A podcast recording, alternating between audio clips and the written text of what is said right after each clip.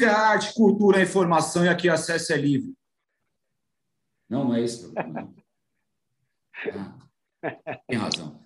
Alô, mundo! Olha eu aqui! Meu pessoal, hoje eu não vou fazer apresentações agora, não.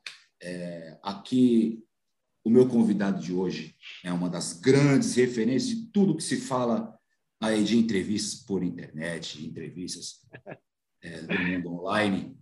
Esse cara é um dos grandes percussores. Acho que antes de Leandro Brito, antes de Fórmula do Samba, antes de todo mundo, até antes, antes mesmo de eu fazer esse negócio aqui, muito antes, ele já fazia as referências. E eu já acompanhava lá, às vezes eu estava desempregado na época, pessoal. Eu acompanhava lá no UOL esse meu convidado, que eu tenho a honra, um orgulho danado. Estava atrás dele há muito tempo. Jorge, te amo, George. Convidado de hoje do Alô Mundo, Samba para a Vida, com muita honra, muito carinho, muita gratidão, muito respeito. André Marinho! Fala, meu irmão, como é que você está, Vaguinho? Tudo bem, querido? Tudo Rapaz, ótimo. Deu certo, hein? Deu certo. deu certo, cara. Oh, obrigado pelas palavras aí. É, obrigado pelo convite, acima de tudo. Eu acho que é, é uma coisa que eu sempre falei desde o começo, né? A gente está aqui nessa vida para poder somar e agregar valor a vida das pessoas. Né? Acho que nós, eu cresci com esse, com esse fundamento. Eu acho que eu sempre tive oportunidades incríveis assim de pessoas que me ensinaram, me trouxeram informações importantes. E nessa minha caminhada aí ao longo desses anos, eu sempre venho tentando fazer um pouco disso, né? Através da música, com, a, com as canções, com os CDs, enfim, com as histórias todas, mas também através da comunicação, que eu acho que é uma forma de levar, além do entretenimento, acho que é muita informação a respeito de tudo que acontece no nosso do samba, da música. Então, por isso que surgiu essa, a tal ideia lá atrás, como você falou, do acesso livre. E, enfim, mas isso é uma coisa que a gente vai falando por aqui, mas eu te agradeço de coração pelo convite, pela oportunidade. Esse bordão eu já achava fantástico lá na época. Música é arte, cultura, informação. Seu bordão? É, meu bordão. Música é arte, cultura, informação, acesso por aqui é livre. Cara, e porque é isso, né? A música é arte, a cultura é informação e tem que ser é. informação, né? Não, é, a gente vive num. Aquela época lá do, do acesso livre, André. Desculpa até começar já pelo acesso livre, porque não, é minha problema, fica à vontade. referência fica lá. Eu tuitava muito ali na época do acesso livre. É, porque a gente vive num. A gente tem vivido tempos online meio sombrios, eu diria. É, muita informação é. jogada, o pessoal joga informação de qualquer jeito. E e a cultura está sendo totalmente deixada de lado. Não totalmente, porque ainda a gente tem muitos guerreiros bravos ainda que lutam por essa bandeira de, de é. cultura. E como que você tem enxergado esse movimento de informações a respeito de cultura sendo jogadas na internet hoje? Então, assim, eu, eu acho que tem espaço para todo mundo, tá? Honestamente falando, assim, eu acho que tem espaço para todo mundo. A partir do momento que você cria conteúdo e tem pessoas que te assistem, eu acho que faz sentido. É, então, assim, eu acho que tudo que chega, a internet é um campo muito aberto, que as pessoas antigamente não tinham essa oportunidade para serem vistas e para serem lembradas, e para ter oportunidade de voz, era muito complicado, né? Você tinha que ter uma TV específica, enfim, aí existiam um grupo seleto de pessoas que ali podiam ser convidados e podiam falar, etc. E. Hoje, para um campo muito aberto, é lógico que você tem a oportunidade de passar, de arrastar para cima, de correr para outro lado, de passar o vídeo que você não gosta. Então, assim, eu acho muito interessante que as pessoas tenham se manifestado através da internet. É lógico que você precisa, como eu disse, você precisa entender aquilo que você quer. Você pode consumir coisa boa, você pode consumir coisa ruim. Eu acho que fica muito a critério de cada um. Então, essa quantidade de informações que vem chegando, você precisa selecionar o que realmente é, é interessante, o que faz sentido, o que é verdadeiro, e o que é fake news, o que é palhaçada, o que é história. Então, acho que cabe muito a, a, cada um fazer as suas escolhas e criar ali as suas playlists, né? playlists, né? De certa forma, você escolher o tipo de conteúdo que você quer consumir. É, agora, eu, eu fico muito feliz de ver que existem, como você falou, pessoas que estão também já há muito tempo né, e continuam firmes ali no propósito de trazer sempre cultura, coisas relacionadas à cultura, é, não só entretenimento, mas também aquela coisa de informação cultural. Eu acho que isso é muito legal. Nós somos o Brasil, um país que tem realmente uma história muito rica no sentido da cultura e que muitas vezes é pouco falado. Né? Então, a gente se explorar isso cada vez mais, contar um pouco das coisas que acontecem né, e ver que você está aí fazendo um trabalho bacana é, com a nossa raiz, que é o samba, daquilo que a gente gosta de ouvir, de curtir, onde temos os nossos ídolos, as nossas referências, os nossos super-heróis. Então, com certeza, eu te parabenizo, cara, e eu dou votos aí que você continue, porque samba, de fato, ele é para a vida.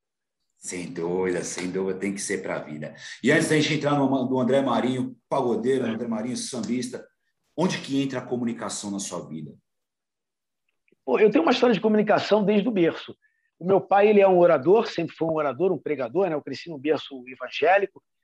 E meu pai sempre em casa, desde que eu me entendo por gente, ele sempre foi um palestrante, um orador, um pregador. Então eu acostumei a ver ele o tempo inteiro cantando e o tempo inteiro se comunicando, né? Fazendo apresentações, enfim é, levando sempre a mensagem ali. Então isso foi despertando automaticamente um desejo de também imitar.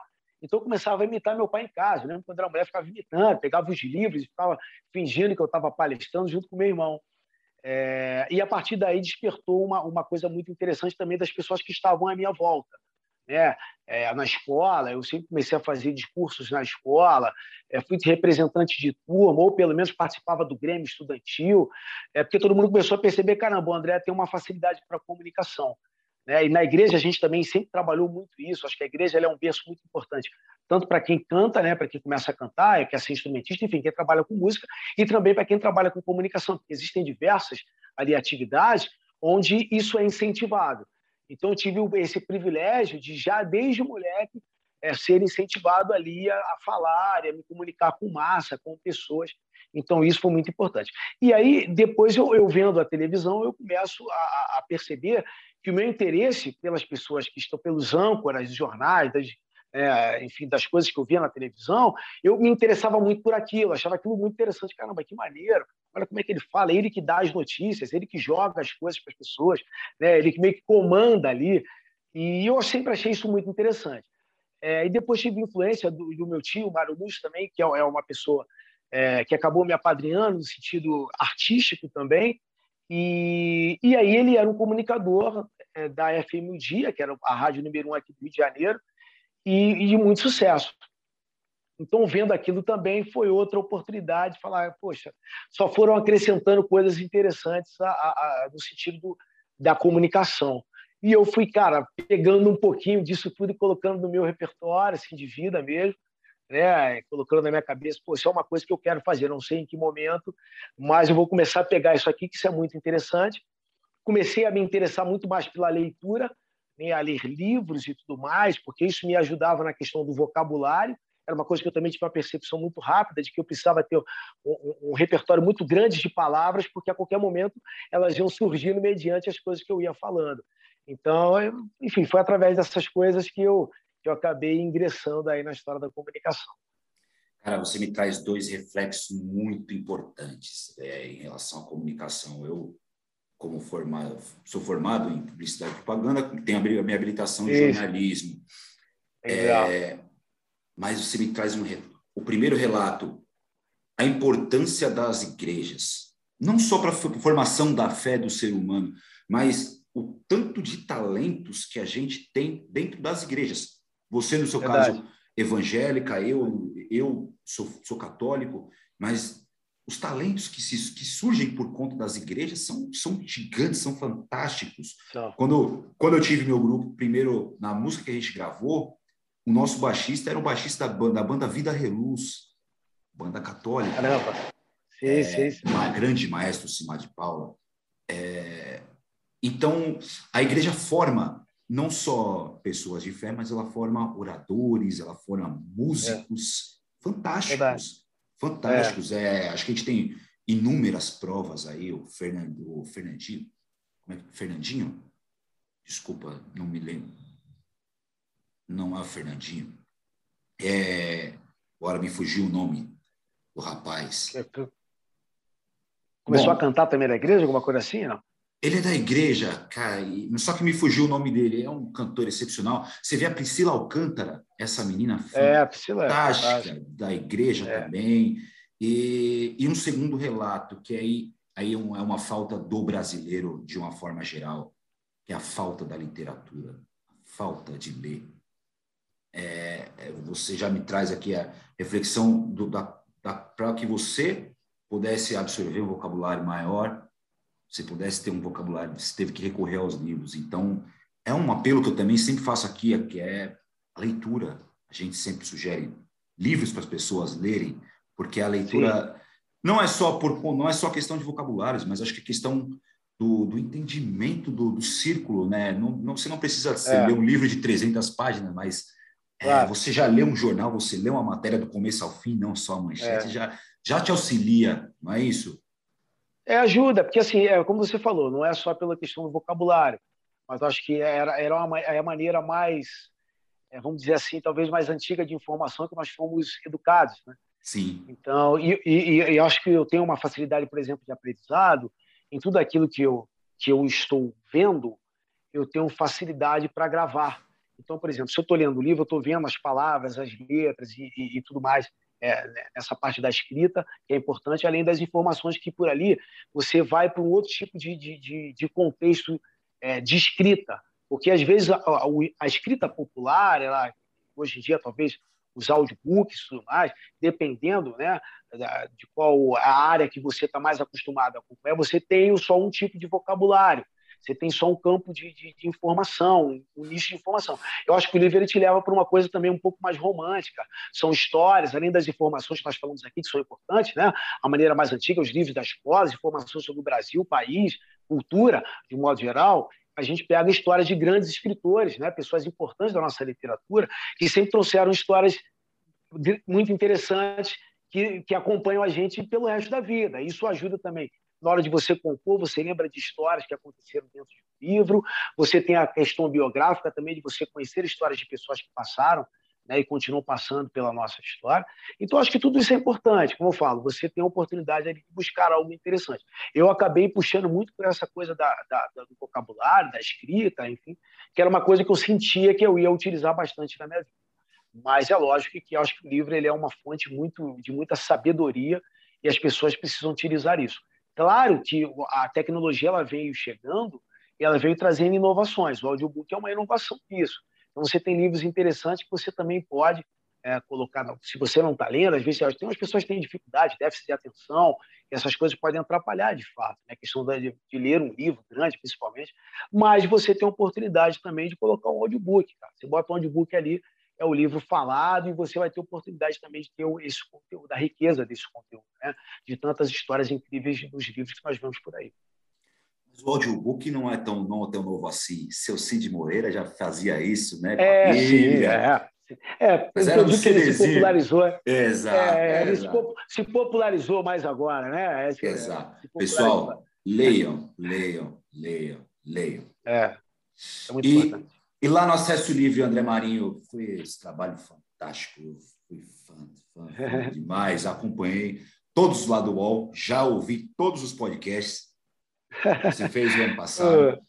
É verdade. Dessas, dessas histórias que você absorveu lá, inúmeras, qual foi a que mais te marcou? Cara, acho que todas as histórias elas são marcantes. Né? Acho que todo mundo tem uma história de sonho, de luta, de dificuldade e de realização. Eu levei pessoas ali que, de fato, são, são artistas reconhecidos né, e que conseguiram atingir o seu objetivo. É, e isso é muito interessante porque você passa pela história da música, você passa por histórias de compositores de canções que te acompanham por uma vida inteira, canções de quando eu era moleque, saber que aquela pessoa fez, ele conta o porquê que aquela música foi construída.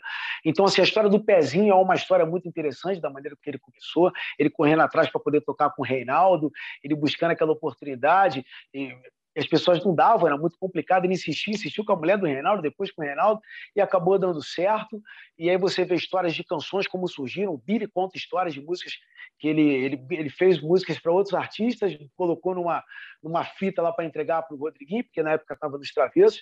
E aí ele escuta a música que ele menos esperava, essa música acontece. Então, é, enfim, eu acho que todo mundo traz alguma coisa que agrega valor e que incentiva. Eu acho que é motivador você poder ver essa era a minha ideia com acesso livre. Era, além de contar histórias, motivar pessoas. Né? Que nós sabemos que é difícil, claro que é difícil, é uma, é uma, uma profissão que tem muita visibilidade, ao mesmo tempo é, todo mundo quer, principalmente as pessoas que têm uma dificuldade muito maior de alcançar outras profissões, ele acaba tendo acesso mais à música e tal, e ele olha aquilo como inspiração, né, nos guetos, nas comunidades, ele fala, cara, é isso que eu quero ser. Né? Então, é um atalho que ele tem ali, que é interessantíssimo, ele acaba entrando naquilo ali, cai de cabeça, se dedica, e aí a história acontece. Uns exemplos enormes aí no samba de pessoas que fizeram justamente esse caminho. Então, eu entendi que seria interessante poder contar um pouco mais né, de certas histórias que, às vezes, as pessoas não tinham oportunidade. A mídia nunca teve muito a cultura de, de ouvir os compositores que não eram cantores. Geralmente as pessoas ouviam os compositores que eram cantores. Então, naquele momento, eu falei: não, eu quero trazer aqueles caras, tudo bem, vou trazer compositores que também são cantores, mas quero trazer aqui aquelas pessoas que só, muitas vezes só sabemos através do nome do encarte, que hoje em dia, pô, até o encarte não existe mais. né? Mas nós crescemos vendo o encarte e conhecemos muitos ali de nome, não conhecemos a, a fisionomia dessas pessoas. Então, eu pude dar um pouco de visibilidade a grandes e inúmeros compositores e artistas que ajudaram a construir até aqui a história da nossa é humanizar essas pessoas, né? É, é dar cara para essas pessoas. É. É, eu, eu, eu, também tive, eu tenho muito essa preocupação também aqui, o, André. É, quando eu trago o Nego Tom, que foi por muitos anos da banda do Reinaldo, porra, como é que Sim. era para esse cara conviver lá com o Reinaldo no dia a dia? Não é? eu trouxe o meu irmãozinho Noca Salles, que é da banda do Naninha, Naninha que mais de 20 anos.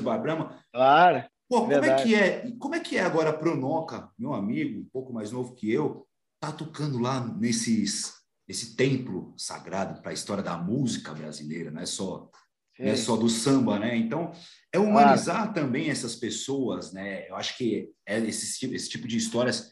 Eu, eu até fiz a pergunta da forma errada. Eu perguntei a, a história que mais te marcou, mas é, essas pinceladas que você me deu é uma reunião de histórias que marcam, né? Na verdade. Sim, sim, sim. É você é. absorver, você trazer histórias que você acaba carregando para você mesmo, muitas delas. É, com certeza, cara. São experiências que você acaba. É, é você adquire informação e adquire experiência e fala: caramba, existem vários caminhos que podem dar certo, e cada um conta de uma forma, né? cada um tem um caminho.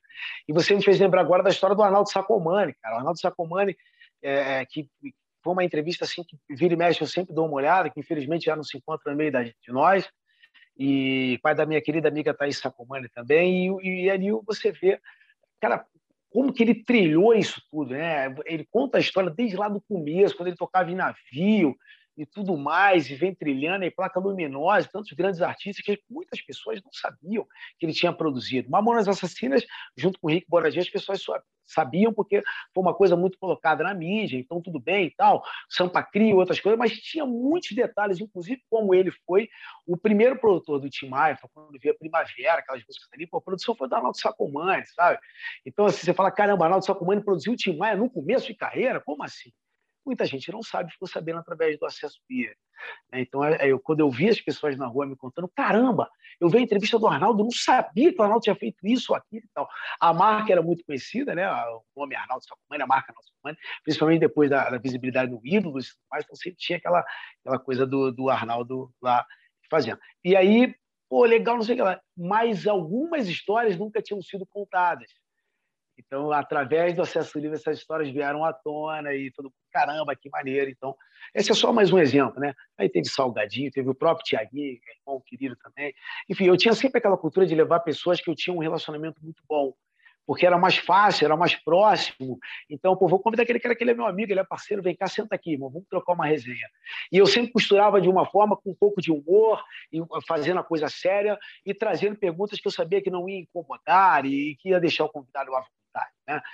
Eu sempre tive muito essa preocupação de deixar o cara à vontade, fazer perguntas que de fato iam ser agregadoras, tanto para ele poder contar, que seria interessante, e seria para mim também. E não deixar uma sinuca de bico que talvez de, críticas e, sabe, aquela coisa dos haters que naquela época estavam começando.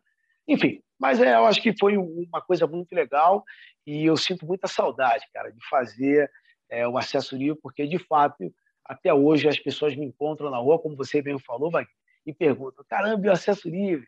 Pô, não vai fazer, cara? Como é que tá? Ele não vai começar de novo? Pô, entrevista mais gente, vamos embora. Eu fico muito feliz. Eu acho que é nossa, um pouco da nossa contribuição. É uma contribuição fantástica. É, eu acho que o acesso livre é, tem que voltar. Continua achando. continua achando. É, porque eu tenho uma percepção, André, quanto mais o samba estiver inserido nesses meios, por mais que, que, a, que aqui o Alô Mundo seja também um, quadro de entrevistas, por mais que o Brito hoje tenha o, programa, o quadro dele de entrevistas, por mais que o Juninho faça um programa de entrevistas, é, enfim, o Pagodeiro, toda essa galera que faz, o Pique Pagodeiro, meu parceiro Pique Pagodeiro, Sim. por mais que toda, essas, toda essa galera façam é, programas de entrevista, não é o mesmo conteúdo. São, são linguagens diferentes que só tem é. a agregar para a nossa, nossa história, para a nossa cultura, e, e a gente transformar cidadãos com aquelas histórias que estão sendo contadas. Claro. Por, por isso que eu falo para o Pique, eu falo, Pique, me empresta uns convidados seu aí. Porque a abordagem dele é diferente da minha, que, que é diferente da sua, é. que é diferente da Juni. Então, isso a gente consegue fazer um emaranhado de, de ideias que vão se juntar para o conteúdo final. Para aquela, aquelas é, pessoas, espectadores. É, eu concordo. Eu então, concordo, eu acho que é, é, por aí mesmo. Acho que quanto mais melhor, eu acho que nunca é demais você poder, é, como você mesmo falou, estar tá batendo papo com, com pessoas, é, porque os assuntos eles podem até às vezes serem os mesmos, mas eles são os, é, contados de maneiras diferentes. É, então, quanto mais melhor. É só porque uma questão mesmo foi porque eu, na época eu morava em São Paulo, eu estava com a UOL aí, né, fazendo trabalho com o UOL. E aí, quando eu saio para volto a morar no Rio de Janeiro, eu acabo deixando toda uma galera que faz isso comigo lá. É, e ainda também muito começo. Você vê que, por exemplo, vou citar o exemplo do Leandro Brito hoje, que eu acho que ele teve uma notoriedade muito grande. Né? E, e, assim, o Leandro ele conseguiu modernizar a história. Né? Ele trouxe, ele modernizou uma coisa que a gente começou lá naquele momento. O Leandro ele veio trazendo ferramentas de câmeras melhores, microfones, o áudio melhor. Ele foi realmente fazendo a coisa com excelência. E não é por acaso que, que tomou essa proporção muito bacana. Né? É, então, assim, eu acho muito bacana que as pessoas cada vez mais façam do jeito que der para fazer. Né? Se puder fazer remotamente, como a gente está fazendo aqui, em função de uma distância e tudo mais, isso é muito bacana, isso é viável. O conteúdo está sendo explorado, o conteúdo está sendo contado, as pessoas estão assistindo. Assim como você tendo ferramentas maiores, hoje tem a história do podcast, né? todo mundo faz, inclusive eu tenho até um podcast também, mas ele aborda assuntos gerais, e aí você vai conversando com as pessoas e vai trazendo informação. Eu gosto, porque isso é nova linguagem.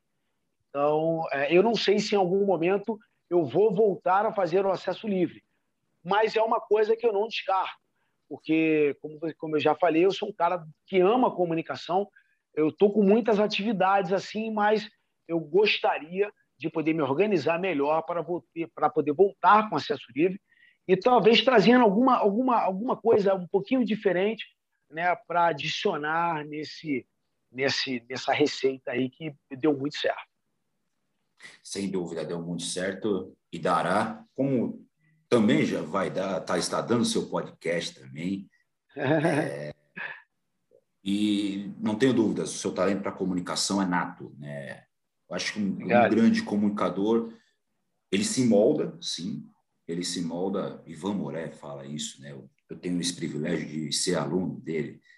E ele Pô, fala: você consegue se moldar na comunicação, você consegue mudar a sua comunicação, mas sempre transmitindo a sua verdade. E é isso que você transmite para quem te ouve nas entrevistas, para quem te vê nas entrevistas. E Valeu, vamos falar agora também um pouco do André Marinho, rodeiro, André Marinho, cantor, músico. Muitos te conhecem através do na Mesa, através do Bros, através do Ídolos até. Mas tem toda uma carreira antes. Como que entra o samba aí na vida de André Marinho? Cara, é, então, é, eu sempre também, cara, o samba, ele acaba chegando, eu acho que a, a, a, a raiz já vem com esse tempero, né? Eu, eu meu pai ele já estava na igreja, então quando eu nasci, meus pais já estavam na igreja, então a gente em casa não tinha muita cultura de colocar, meu pai não tinha muita cultura de colocar samba, pagode, não tinha. Isso era uma coisa que acontecia com os vizinhos.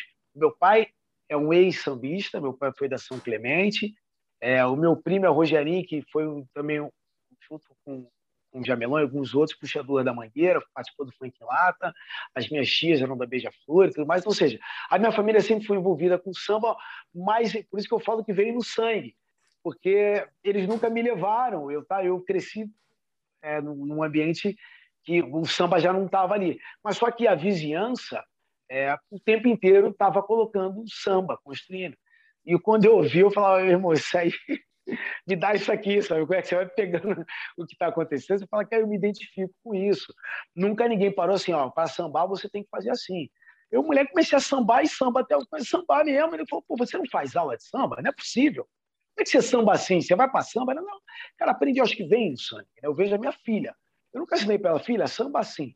Cara, eu botei um pandeirinho uma vez, ela tinha um ano e pouco, dois anos, quase dois anos, não tinha nem dois anos ainda. Acho que ela tinha realmente um ano e pouco, bem comecinho assim, um ano e três meses. Mas só sambar, cara, um ano e quatro meses. Só sambar, eu tenho esse vídeo, vou colocar até depois aí. Eu tinha colocado há muito tempo atrás, vou colocar depois. E ela sambando, cara, eu batendo no pandeiro, ela sambando, fazendo assim. Eu nunca ensinei. Sabe? A mãe nunca ensinou. É, ela era muito pequena. Hoje em dia ela vê até mais, mas, cara, estava no sangue. Então, eu acho que isso veio comigo. E aí eu tive a oportunidade de, através de dois amigos, ampliar isso. Né? Aí, começo dos anos 90, você pega toda aquela história acontecendo dos anos 90, que aí a TV, muita TV, muito rádio, tudo acontecendo, e aí, cara, eu fui uma esponja, sabe? Eu fui pegando aquilo tudo, vendo, era negritude só para contar, a raça negra, Catinguele, arte popular, soueto, não sei o que lá, negritude, eu vapo, molejo, eu fui pegando tudo que vier pela frente, cara, como referência. E aí eu colocava o play, ficava vendo os cantores, na, na, na verdade, colocava o play, eu ficava vendo na, nas, nas TVs, principalmente tinha no Serginho Grosmo, no Programa Livre, a Globo, quando fazia aquele. Era o. Como é que era o nome? Globo. Ai, me fugiu agora. Programa da Globo que levava os pagodeiros também, tudo, fazia é, show, som livre. Era show, é, som livre. Era som, som livre. livre. Som Brasil. Som livre. Som Brasil. Som Brasil. Pô, me fugiu agora. Som Brasil. Isso aí. E aí, com o Som Brasil, eu ficava, depois que chegou o videocassete, eu ficava gravando ali tudo que acontecia e ia me inspirando naqueles artistas. Né? Então, ia pegando, imitando, e ali eu fui criando a minha personalidade. Sabe? Então, aí veio a paixão pelo samba, pelo pagode, e junto com os amigos, nós criamos o grupo Pura Energia aqui no Rio de Janeiro, produção do Bira Havaí, começamos a tocar nas casas noturnas aqui do Rio de Janeiro, a acompanhar artistas. Ah, cara, e daí para frente a coisa começou a, a acontecer. Maravilha. Essa época que a gente, não sei se passava a cultura aí no Rio de Janeiro. Sim, sim. A gente tinha o bem, tinha o bem Brasil. Shows do Sesc? Os shows do Sesc. Claro, lembra. Aqui, é, claro. aqui é, acho que para a nossa galera noventista, aqueles registros que rolam até hoje aí, é, torta é. direito nas páginas de Instagram, nos YouTube da vida, é, aquilo foi uma escola, porque a gente via de fato, via de fato é, o, o, cara tocando de fato, né? Arranjo, era o show, arranjo. né? Era o show, né? Era o show mesmo, o show. né? Não, não era o, é. o, da, o, da, TV, por mais que era ao vivo, como se falou, o programa livre do Sérgio Grosma, o, o Som Brasil. Até o Som, o Som Brasil eram shows, né? Mas tinha, tinha alguns programas que faziam ao vivo, até o Faustão fez muito tempo ao vivo, o Xuxa tem, tinha alguns ao vivo. Mas aí acho que o Bem Brasil era a síntese, né? Era, o, era a conversa do artista com a galera, é. sem se preocupar com câmera. É, sim, era o show, como eu te falei, assim, os outros, você cantou uma música para entrevista e tal, o máximo que você fazia um pupurri. No Bem Brasil, a gente viu o show completo. É, era uma parte maior até a pausa. Né? O cara fazia uma parte grande do show, pausava a entrevista, depois ele seguia na outra parte. Então era, uma, era mais próximo daquilo que a gente, que a gente queria ver, né? Que é o artista fazendo realmente o show no palco de desenvoltura o tempo inteiro, não uma música só. Escreveu muito mais do que isso, né? E como é as passagens, passa daqui para outra música e vem, evolução, como fazia o Negritude Júnior, evolução o tempo inteiro, então tinha mais espaço. O próprio Som Brasil trouxe isso, né? As evoluções que ali eram feitas, cara, é, os feats que aconteciam através dele, misturava Negritude Júnior só para contrariar, e aí acontecia umas... Cara, era fantástico, assim, foi uma, uma época, como você falou, uma época sim que, que para nós somos noventistas, uma grande escola, cara, uma grande escola. Sem dúvida alguma. E quantos anos de pura energia até o, a chegada do Ídolos? Cara, uns sete anos. Assim, o Pura Energia, ele foi é, eu, até 2013, 2003. Cara, foi uns sete, oito anos é, até chegar ao concurso Popstar né, no SBT eu tocava aqui Isso, e Popstar. aí Popstar no SBT Isso. e aí eu estava tocando na noite, tocava no Olimpo, no Quebra-Mar, na oficina do pagode e tal, em uns pagodes aqui de Janeiro. E aí, cara, uma namorada que eu tinha na época falou: pô, ó, eu vi aquela propaganda daquele programa aqui do SBT que formou o Ruge, pô, você tinha que se inscrever. No primeiro momento eu não, não queria muito, falei, ah, isso aí deve ser armado e tal. E aí veio a galera da faculdade, eu fazia a faculdade de Direito na época. E a galera da faculdade, como é, cara, tu tem que se inscrever. Eu vi uma parada na televisão, no SBT, tu tem que se inscrever, pô, tu canta pra caramba, tem que ir pra lá, aquele negócio todo. Aí eu falei, ah, beleza, a galera da faculdade me ajudou a preencher e tal, fui mandei. E aí fui selecionado. E aí, cara, fui para o concurso, 34 mil candidatos, depois 5.400, e 11 eliminatórias, até que escolheram cinco vencedores. E aí eu pagodeiro, mas assim, tinha uma experiência de tocar na noite, porque fazia, em muitos momentos, pô, no baile, você toca de tudo. Eu era um cara também muito impulsionado pela música norte-americana internacional, então Stevie Wonder, não sei o que, ela sempre escutava muito isso. E naquela época estava em Sync, Backstreet Boys, então, cara, eu ouvia boa música, consumia muito produto, mas eu tive que mudar a minha postura um pouco, porque era muito pagodeiro e cheguei numa parada pop, cara. Então, assim, André, interessa, mas assim, faz alguns ajustes, não perca, porque eu tinha a alegria do samba, do pagode, essa coisa divertida, né, que é muito característica do pagodeiro, do sambista. E ele falou: continua com isso, vamos mudar só alguns trejeitos, algumas manias, até a forma de cantar, dar uns ajustes para que ele encaixe melhor no pop, mas assim não perca a sua, a sua forma de, né, de se expressar, porque isso para a gente é importante e é por causa disso que nós estamos te escolhendo né, depois de 11 eliminatórias, porque você tem justamente essa coisa popular, esse apelo popular que para a gente é interessante. E aí entramos no Bros, aquela loucura toda, né? E eu tive que mudar um pouco, mas sempre nas folgas ou em todos os momentos eu estava sempre indo nos pagodes, cantava com jeito moleque, cantava com inimigos da HP, cantava com, com todo mundo. E o Sorriso Maroto aqui, não sei quem ali, Rodriguinho, Travessos. Eu, cara, eu ia em coisa, Salta Samba, Tiaguinho, encontrando com a galera dos pagodes, que era o lugar que eu mais frequentava na folga, ia pagode, cara, o tempo inteiro. Minha raiz mais forte. E assim eu fui sempre mantendo meio que no paralelo, né? A história do Bros e o pagode sempre ali, cara. E nós ficamos dois anos e um pouquinho com o Bros, até depois que veio o encerramento, e aí eu voltei para minha raiz, né? Já, já fui gravar, já comecei a fazer. Primeiro gravei com o Prateado, depois gravei com o Cauê em São Paulo, e aí fui, fui fazendo, cara, até que recebi o convite do Cupim na mesa. Porque aí eu já estava numa história solo, o Bruno acabado, o Fábio Pontes, da BFA, era empresário do Jeito Moleque, me convidou, falou, André, ó, tem uma oportunidade aqui, ó, você vai curtir. Já sabia que, né, que, eu, que, eu, que, eu, que eu era um cara apaixonado por pagode, por samba. Ele falou: ó, tem uma oportunidade que eu acho que vai dar, vai dar certo. Você vier, vamos gravar um DVD, o Santa Aldeia, vai ser um negócio maneiro. Pô, vem para cá.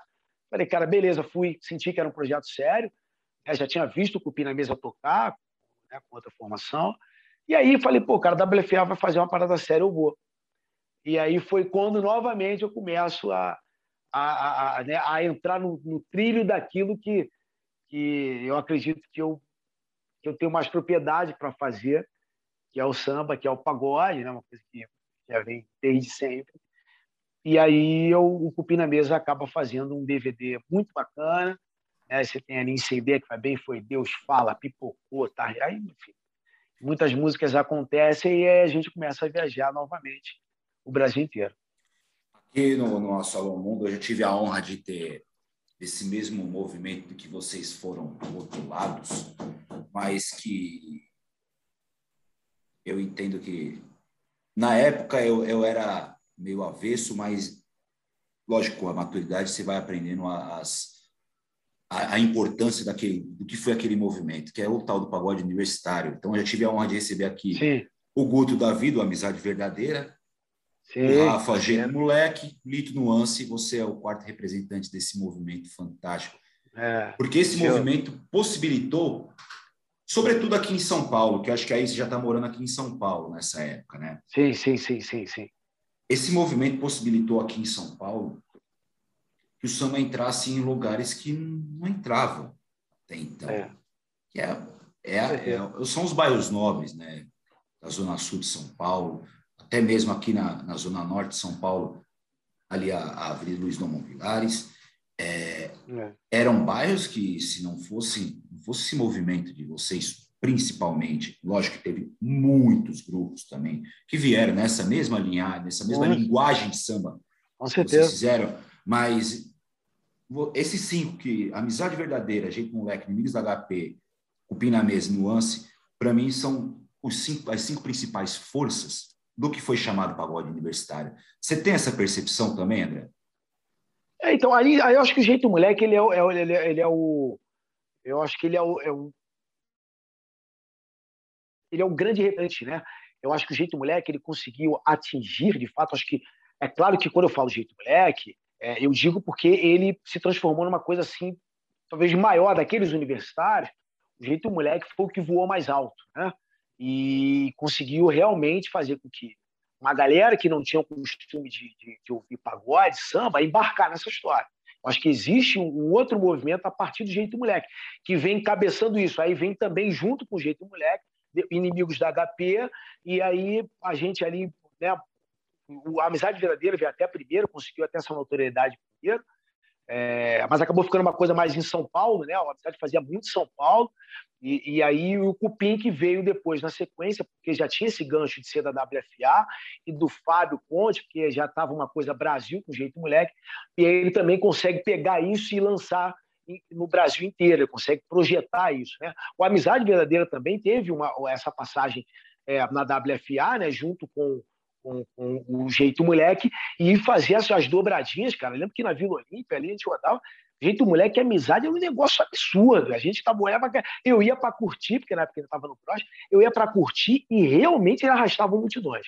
Mas foi uma dobradinha incrível, né? Mas aí o Jeito Moleque acabou indo mais, né, explodindo mais, e aí, cara, ninguém segurou. Aí depois o Amizade acabou saindo da WFA e o Fábio Cucupim na mesa começou a colocar nesse lugar, né? Então, pô, era o jeito moleque, então vamos ter um segundo ali que é o Cupim, ele começou a projetar justamente o que ele fazia com a amizade verdadeira antes. E aí a parada rolou. Então, assim, eu, eu, eu não consigo, eu eu, eu não gosto muito de, de me colocar nesse lugar de de ah, foram os, os principais. E, é, eu, eu, sempre tenho um pouco de. que eu acho que todo mundo acaba ajudando de certa forma. Né?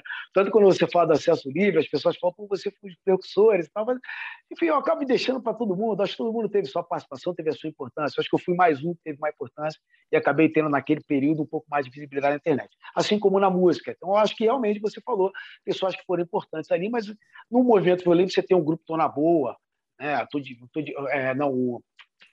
Ai, meu Deus, eu estava esquecendo o negócio. Tem o Batom na Cueca, que era uma chama que também puxava um pouco para esse lado. É, Teve a época, o piração, piração também é, é, da época. É, é, tem uma galera. Eu esqueci o, o, grupo agora, cara, que era, não sei se era todo de boa.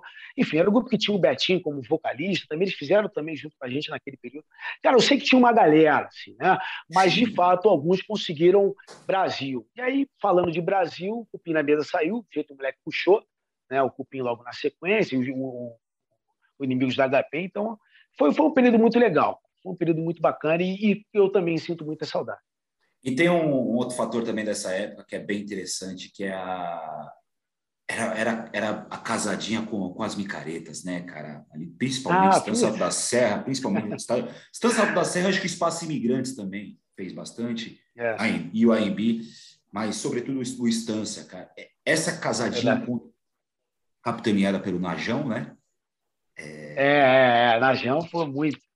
Eu acho que isso também contribuiu muito também para essa comunicação do samba em lugares que não entravam. Volto a repetir. Uhum. E também possibilitou que a quebrada, a galera das periferias, também fossem para conhecer esses lugares também. É. Entre aspas, viu? Entre muitas aspas, tá, pessoal? Não me interprete mal o samba de Playboy. Sim, é, mas que na verdade é isso, cara. Acho que não tem problema nenhum falar. Eu acho que, claro, que é, quando a gente fala playboy, a gente não faz no lado pejorativo. A gente fala de uma galera que tinha uma, uma renda muito maior, que eram universitários, que estavam ali com poder aquisitivo muito grande, que pagavam um bilhete mais caro, né, que faziam com que os sambas acontecessem e que as pessoas, através daquilo ali, tivessem preços melhores para fazer na noite, através disso pegando, fazendo grandes investimentos. Faz parte, cara, você não pode ignorar. Acho que não é uma coisa que só pode ser tocada e consumida pela galera que é do, do mais simples, né, mais humilde. Tal. Acho que é para todo mundo, o samba é para todo mundo. Né? Acho que a gente não pode muito cair nessa ideia, e por isso que eu gostei quando o Jeito Black surgiu, porque é sobre isso, cara. Né? O samba ele é uma música que tem que estar para todo mundo. Tem que estar para o playboy, tem que estar para o cara que é mais simples, tem que estar para o cara que está no meio classe médio, meio termo, tem que estar para todo mundo. Eu acho que música boa é isso. Música boa tem que atingir a todos o que nós chamamos aí, sei lá, de, de, de nichos, né? todos os nichos financeiros. não sei se essa expressão existe, mas enfim, mas em todas as classes, entendeu? E isso é muito bom, porque quanto mais pessoas consumirem, mais o samba cresce e automaticamente mais todo mundo fica feliz, mais os artistas consomem, ganham dinheiro, os músicos, mais famílias são felizes e assim vai. Então, eu, eu não gosto quando as pessoas têm o preconceito né, de, de ou, ou separar, ou afastar, ou não entender. Né? Eu acho que é importante que as pessoas entendam que existem as vertentes do samba. Existe essa coisa do pagode, existe a coisa do samba raiz, do samba canção, do samba dolente, existem todas essas mudanças, essas variantes, né? essas variações, e que tudo soma, tudo soma. E no final das contas, quando você joga a palavra samba, é isso tudo. É isso tudo. Samba é isso tudo. Até quando te fiz o convite, te mandei o convite, é, uma das, das nossas ideias é tudo acaba em samba, né? É, tudo acaba em samba. Tudo acaba em samba. tudo acaba em samba, cara. Maurílio de Oliveira fez uma reflexão também aqui com a gente, muito interessante, deve te, te passar. O samba ele é, ele é como um grande guarda-chuva, né? O samba tem a, a, a, sua vértebra central e nas suas hastes cabe tudo. Cabe Exato. tudo, cabe tudo, porque é. É, quantidade de sambas com sertanejo hoje, sambas com funk, sambas com rock, samba com rap, samba com música latina. É, é infinito, o samba cabe, tudo cabe dentro do samba. Então, é, é. é, é muito preguiçoso a gente querer fazer separações do samba. É, todos, todos, eles têm sua importância. Eu reconheço muito o meu erro na época. Eu falava, ah, pagodinho de playboy. Mas, porque é, é, era, uma, era uma linguagem muito diferente para o que vinha dos anos 90. Sim, sim. Então... Sim, é, mas, mas então, é, é assim, é, é, é o que eu falo, você precisa fazer, as coisas precisam acontecer para quem quer consumir. Né? Então, se você tem uma massa consumida, é porque aquilo faz sentido. Né? Se as pessoas não tivessem consumido, não faria sentido. Acho que você não pode contestar o que é sucesso. Aliás, você até pode contestar o que é sucesso. Você pode contestar. As pessoas têm direito de contestar o que é sucesso. Mas acho que só não faz muito sentido porque o sucesso ele é feito para as pessoas. São, é o público que escolhe o que é sucesso e o que não é. É claro que, de repente, ah, às vezes tem a força do dinheiro, às vezes tudo bem, mas tem gente botando dinheiro em coisas que o público também não quer e aí não vira sucesso. Né? Então, é, é, importante que faça uma análise mais, mais é, é, é um pouco mais de, de cuidado para não jogar tudo no mesmo pacote, assim, sabe? As pessoas, eu vejo as pessoas às vezes com um certo preconceito ainda falando, ah, isso é pagode, não é samba e tal. Samba e pagode não é a mesma coisa e tudo mais. Tudo bem, para quem não quer aceitar que não seja a mesma coisa, mas para mim é muito claro que o samba ele é um estilo musical, né? E o pagode ele é uma reunião onde as pessoas tocam samba em todas as suas vertentes. É claro que com os anos 90, em função dos instrumentos que foram ali sendo colocados, o tipo de letra que, foram, que foi sendo adicionado às canções, falava de uma coisa mais romântica, né? era um contexto de letra um pouco diferente, e os instrumentos também que estavam na cara ali entrando, mas ele dava uma conotação de que, pô, isso aqui agora se começaram a chamar de pagode, porque era justamente isso que acontecia. A letra se mudava um pouco, 90 veio a galera fazendo outro tipo de letra e vieram alguns instrumentos sendo adicionados, aquilo que já fazia o fundo de quintal, por exemplo. Né? Então a galera foi adicionando outras coisas e trazendo uma letra um pouco diferente, fazendo de cotidiano, mais de namoro, mais de relação, né? mais de beijo e abraço, não tanto de manifestações ou de malandragens da, da, da que aconteciam nas dos guetos. Mas é só isso. Então, tudo bem, eu aceito quando a pessoa fala, pô, pagode é esse aqui, porque foi um movimento de 90, acabou virando um subgênero. Né? Acabou virando um subgênero que as pessoas falam pagode. Quando a gente fala pagode, a gente já remete automaticamente a de 90 para cá, essa galera que vem fazendo isso. Mas, no contexto geral, isso se chama samba. Pode ser um samba pagode 90, tudo bem, mas é samba, sabe? É um contexto de samba.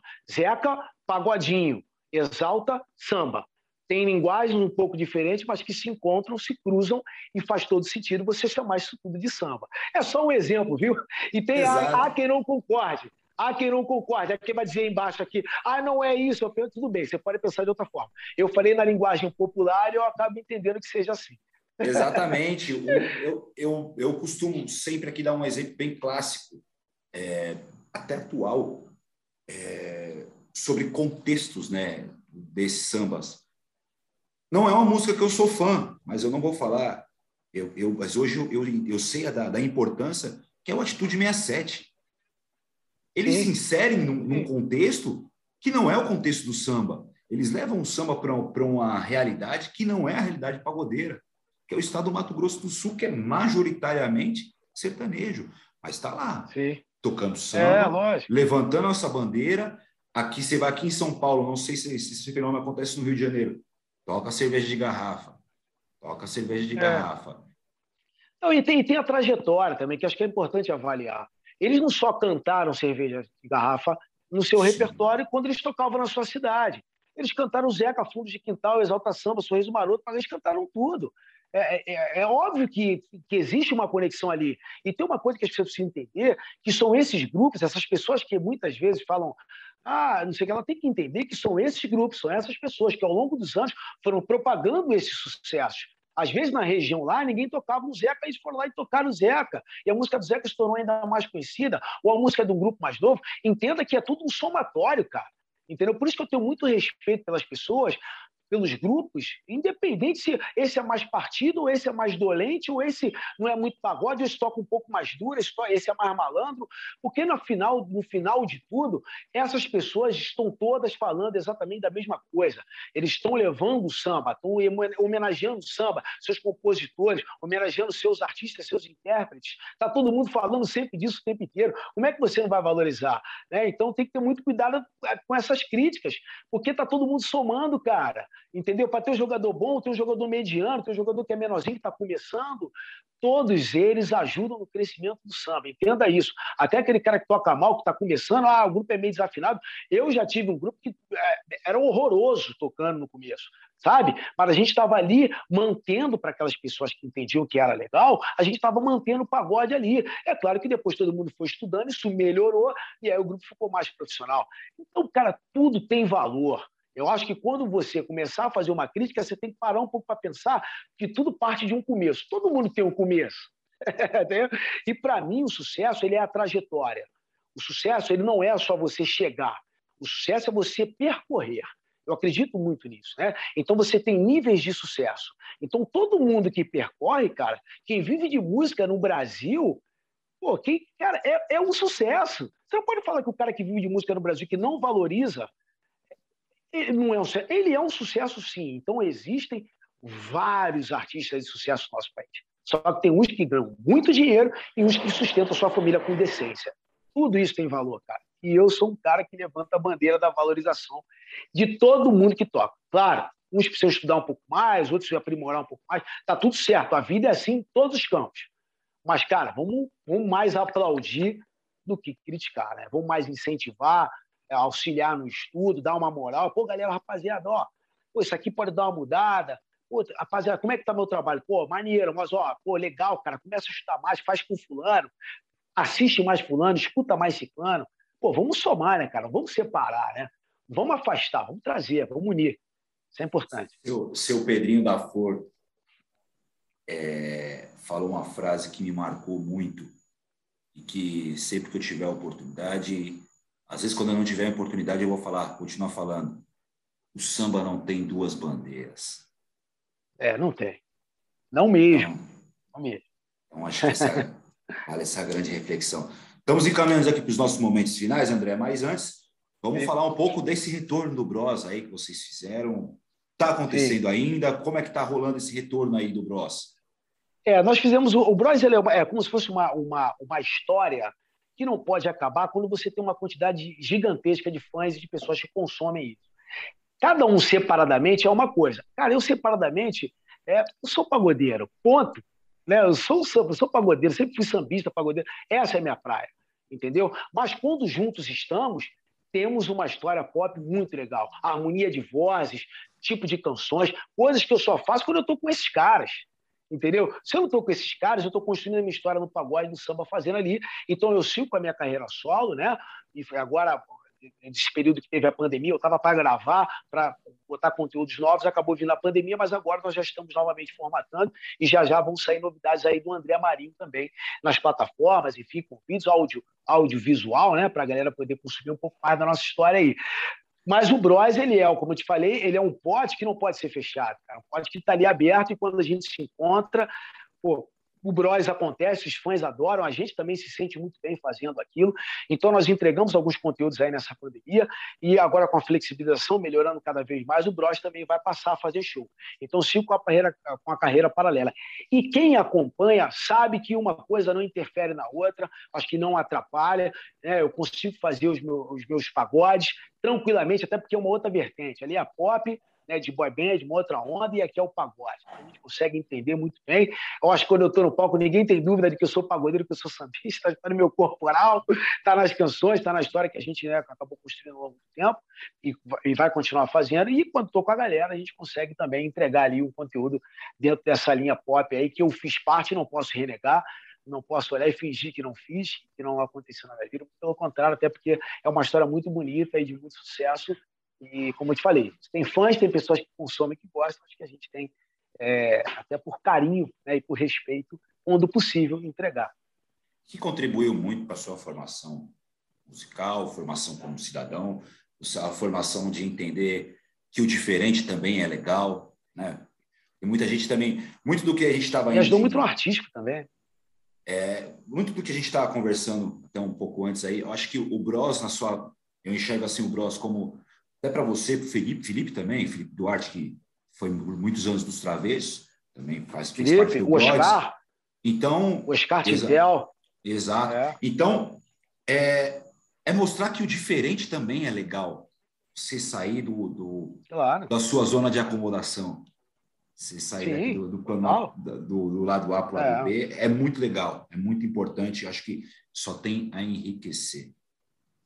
Pode. Com certeza. Ah, você vê hoje em dia aí diversos artistas consagrados dentro da história do samba fazendo feat pop, fazendo outra onda, misturando as paradas. Então, assim, é, gente, é música, sacou? Tipo, é música.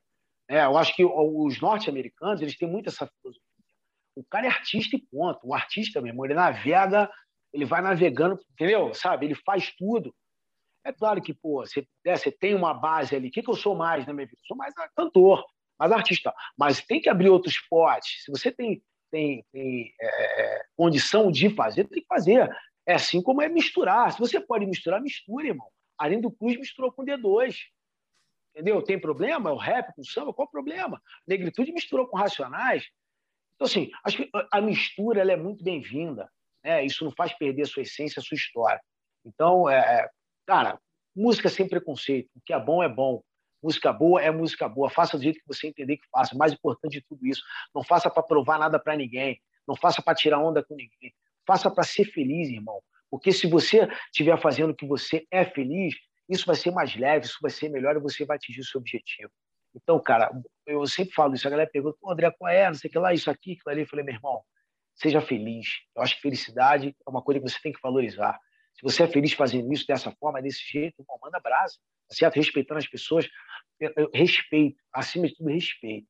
Né? É uma coisa que eu sempre falo. Eu não posso aceitar, como eu já ouvi por aí em alguns outros momentos, ah, fulano está morto, ah, que ciclano está morto. Fulano fez sucesso lá atrás, no 90. Irmão, deixa eu te falar, a história da música, ela jamais morre. Respeite a todo mundo. Eu não estou dizendo a um ou outro, não. Eu estou dizendo respeite a todo mundo que colocou um capítulo nessa história. Tenha muito respeito por aquele que hoje em dia talvez não tenha a mesma notoriedade que teve lá atrás. Porque se lá atrás ele não tivesse feito, você não teria chegado aqui. Cara, base de tudo na vida, respeito. Então, falando de música, respeito máximo a todos os arquitetos da música que contribuíram desde lá de trás até os dias de hoje. Muito respeito. É aquele papo que o Jorge Aragão falou, né? Respeite quem pôde chegar onde a gente chegou. Estou falando de mim, não. Estou falando dos que chegaram, sabe? Dessa galera toda que chegou e que fez a história acontecer. Então, música boa, música não morre, história não é apagada. Então, pô, cara, eu deixo aqui, acho que deixo aqui, é, coloco aqui, mais uma vez, a minha gratidão a todas essas pessoas que, de certa forma, ao longo desses anos, contribuíram para que a gente também chegasse até aqui. Viva o samba, meu irmão. Viva toda essa Viva galera que trabalha muito sério por ele. Chegamos aqui aos momentos finais, André. Mas meu convidado se despede tão fácil assim, não. André, André Marinho, a gente divide aqui os nossos momentos finais em três partes. Primeira Boa. delas, se você tivesse o poder da caneta, que música você gostaria de ter escrito? Rapaz, que música eu queria ter escrito? Ah, tem várias, né? Mas acho que. É... Hum... Caramba, cara, eu gosto de tanta coisa. eu gosto de tanta coisa. É... Cara, mas tem Carta do Exalta Samba, que eu acho que é uma música fantástica, assim. É... Eu trazendo para. Rapaz, eu sou muito fã também, eu sou muito fã de todo mundo, né? Mas eu fico vendo aquelas melodias que, que o Só para Contrário gravava, as canções de Altair Veloso. Rapaz, é, é, cada canetada braba ali, bruta ali, que eu, que eu adoro, né? Então, rapaz, é, uma só vai ser muito difícil, mas eu acho que não foi à toa, por exemplo, que é uma canção. Eu já me justifiquei. Cara, essa música é um fenômeno da gente que viu os anos 90 ali também, a música bate forte no coração. É, e tantas outras aí, cara. Acho que é uma pergunta bem difícil, mas eu citei algumas aí que eu já me representam. Não foi à toa um belo samba de Altair Veloso. Altair Veloso? É Altair Veloso, né? É. É. Segundo momento. André Marinho, qual o recado que você daria para o mundo? Cara, eu acho que, acima de tudo, tenha muito respeito pelo próximo. Eu acho que, a, acho não, a vida ao longo do seu tempo ela tem ensinado isso para a gente. Né? eu também é, é, é, já tive o desprazer de, de ter momentos em que eu desrespeitei em algumas pessoas no campo da minha, da minha vida, e aí eu não estou falando de música, estou falando no campo geral da vida. É, é, então, acho que o mais importante disso tudo é que você aprenda com os seus erros. Cara, respeitar o próximo como a ti mesmo, isso está até na Bíblia. Então, tenha respeito pelo seu próximo. Porque você respeitando o seu próximo, todas as outras áreas, todas as outras coisas vão parar de acontecer, as coisas negativas. E as coisas positivas vão ter notoriedade. Você respeita o próximo, você fortalece, você ajuda, você contribui para o crescimento dele e tal. Você não fala mal, você não atrapalha, você não prejudica, você não deseja mal, você não tem, não tem inveja, você não torce contra. Então, cara, ama o teu próximo como a ti mesmo. Acho que, resumido, pode ser essa frase. Amém. Amém. Por fim, André, os meus agradecimentos. Lá no início, quando eu fiz a brincadeira do seu bordão, é, música é cultura, é, música é arte, cultura é informação e aqui o acesso é livre, é porque é uma frase que me marcou num momento que eu estava bem triste. Como eu falei lá no começo, eu estava desempregado à época. Então, as minhas tardes eram mais felizes ali, quando eu vi o acesso Pô, livre. Maneiro. É, e você, sim, é o percursor desse movimento de internet. Você, eu vejo em você a continuação de um Netinho de Paula que era o professor. Um, um preto na TV aberta, difícil de se ver aquela época. Hoje está um pouco mais comum, é. mas aquela época era difícil. Então, ver você é ali no canal de uma plataforma tão gigante quanto UOL, é, era uma era minha representação. Por mais que eu não seja preto de cor, eu sou preto de coração, porque é a minha base minha base musical, minha base intelectual, meus livros de como MC da fala, meus livros de história foram através dos discos e no meu caso meus discos de samba que meu irmão mais velho comprava, que isso foi moldando o meu caráter, foi moldando a minha história. E, eu te via, eu me sentia representado em você ali. E depois eu passei Poxa, a ter maneiro. contato com o seu trabalho do, do Cupim na mesa, porque eu conheci o André Marinho primeiro do Acesso Livre, depois eu fui saber que ele era do Gross. Você tem ideia? Então, é, eu ver um pagodeiro ali, para mim era muito significativo. Eu, enquanto formado em comunicação, ver um pagodeiro era a minha representação. Falar, pô, cara, isso dá certo.